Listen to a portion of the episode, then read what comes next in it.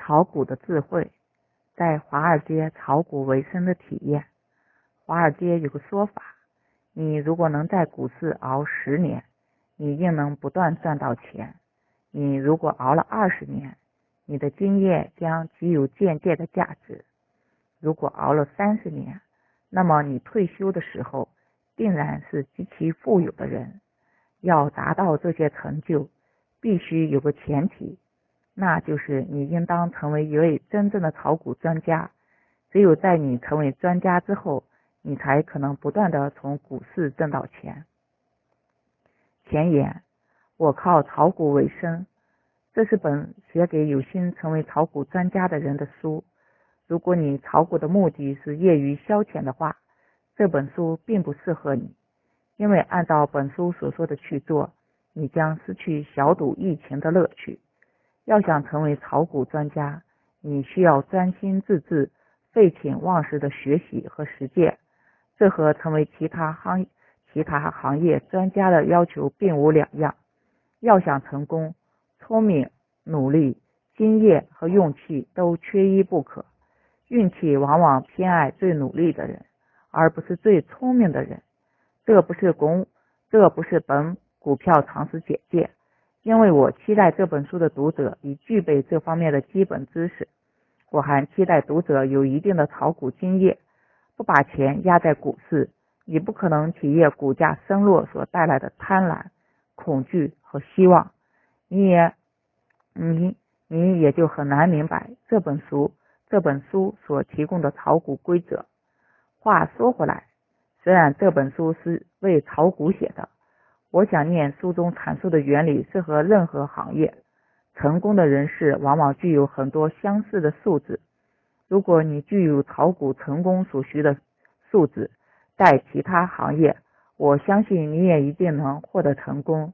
所以不成也不打算炒股的你，如果偶尔偶尔得到了这本小书，也无妨一读。必须承认。炒股只能算是金融行业的一个分支。股票上市的目的不是给大家炒的，股票上市是公司把股权的一部分出卖，筹集资金用来扩大生产或其他用途。在公司成长的过程中，股东们共享成长的成果。但公司经营，但公司公司经营有好有坏，有盈利有亏损，股价的反应就是有升有跌。因此，提供了炒手们赚取差价的机会。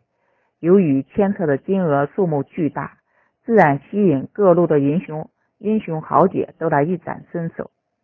虽然股票业也有大小鳄鱼，总的来说，这个行业是健康的。股票大势的走向反映了一个国家或地区整体经济的发展。长期而言，股票投资股票是保持现金购买力的最佳渠道。金融是庞大的行业，影响股价波动的因因素数之不清，有关的知识也列之不尽。要写本炒股的书，怎么选材，从什么角度写，很不容易决定。我如果也在注前加个编的话，这一编可能会把这本书编到《经济学大词典》那么厚。我不喜欢大厚本，这本书写的都是我的亲身体验和观察。都是我认为和炒股有最直接关系的知识。我期待读者读者每次在炒股中犯了错误以后，或多或少的能在本本书中找到犯错的原因，找到不同犯，找到不再犯同样错误的答案。最起码知道什么是错。犯错并不可怕，可怕的是不知自己犯了错，知错却不肯认错，就更加不可救药。无论。无论想在什么行业成功，你需要有成功的欲望，实现这个个体户的知识及运用这些知识的毅力。我将一步步的告诉你怎么在炒股中做到这些。我在美国生活了十五年，和来自全世界的不同种族和文化背景的人打过交道，结论是人性共通。我在商学院学的是学的专业是国际金融。研究过世界各地的金融市场，结论是它们的变化规律都一样。你学会了炒股的技能，就真正掌握了走遍天下都不怕的一技之长。这本书没有任何理论和公式，它是我炒股十二年来的观察和经验之总结。其中最近的七年，我专职炒股，为这本书里的每一条规则，我都没少付学费。我希望读者们能因为读了这本书而少付些代价。有些人把炒股当成投资，有些人把炒股当成投机。记得英国有位成功的炒家是这么说的：“我年轻时，人们称我是投机客。”赚了钱后，人们称我是投资专家，再后敬我是银行家。今天我被称为慈善家，但这几十年来，我从头到尾做的是同样的事。我找不到比这更好的解释投资和投机的语句。在股市偶尔赚点钱很容易，困难在于怎样不断的从股市赚到钱。炒股也是一行，任何行之所以能够成为一行。是因为它能够带入行者提供不断的收入来养家糊口，否则便不可能成为一行。养猪是一行，种菜是一行，炒股也是一行。炒股这行的特点是入行极极其困难。看着你的周围，入行容易的行家，入行容易的行业，通常既辛苦且报酬也低。而那些入行困难的行业，一旦成功的入了行，你以后的日子往往很好过。炒股就是这样的行业，有些一入股市便捞了几个钱的人，会认为炒股很容易。我要说，这是错觉。说白了，这只是初始者的运气。这些钱和股市暂时借给你的，迟早会收回去。不信的话，就等三年看看。只有你在成为专家之后，你才可能不断的从股市赚到钱，并把它留下来。这本书教你怎样做到这一点。对还未入行的人来说，炒股是压力极大的行业，因为赚钱时你不知自你不知自己为何赚了钱，你不知下次要怎么办才能重复赚钱的经历；亏钱时你不明白自己为何亏了钱，下次要怎么做才能防止亏钱的再次发生。我希望你能在这本书中找到解决这些问题的答案。要在炒股这行成功，并没有什么秘诀，和炒股直。和炒股直接相关的知识其实也并不多。否则煎饺卖煎饺卖茶叶蛋的老太太，不可能偶尔也会在股市露一手。至今我还未未见过卖茶叶蛋的老太太偶尔客串设计卫星导弹什么的。股票不是上就是下，否则就是不动。我还想象不出股票的第四种的运动方式。阻碍着一般人在这行成功的不是股票有多么复杂。而在于人本身有很多缺点。本书的第一章就谈些股市，就谈些股市的特性及它对人性的挑战。第二章讲一些和炒股最直接相关的知识。